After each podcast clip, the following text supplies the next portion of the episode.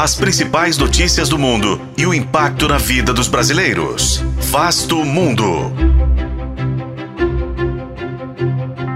Com a aproximação do Dia dos Professores, a Unesco alerta para uma escassez global de profissionais da educação. Para se atingir as metas do milênio e impedir as perdas de aprendizado das crianças, seriam necessários mais de 40 milhões de novos educadores, principalmente nas escolas dos países em desenvolvimento. Mas o que está acontecendo com os professores em todo o mundo? Este é Vasto Mundo, podcast de relações internacionais do tempo, e juntos vamos ver o alerta da Unesco sobre as condições dos profissionais de ensino.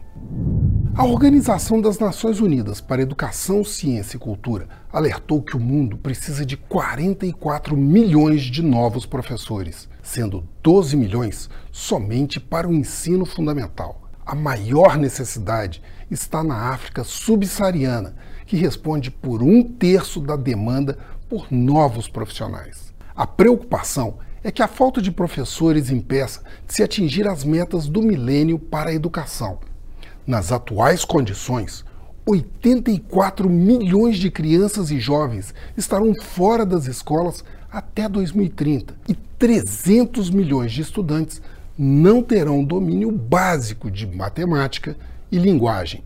As explicações para a falta de professores estão no desinteresse de jovens pela carreira e pela elevada taxa de atrito.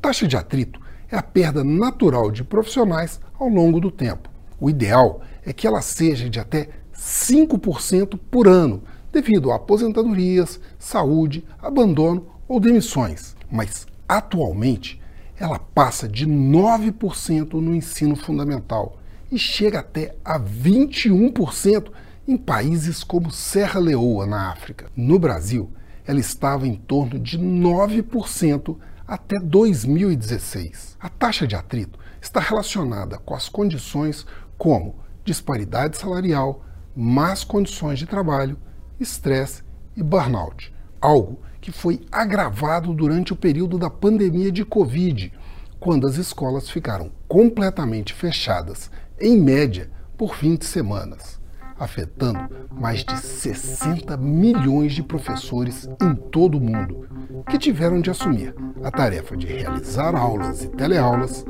mesmo sem estrutura. Eu sou Frederico Duboc e este foi Vasto Mundo. Acompanhe este e outros episódios no YouTube, nas plataformas de streaming e na programação da FM O Tempo.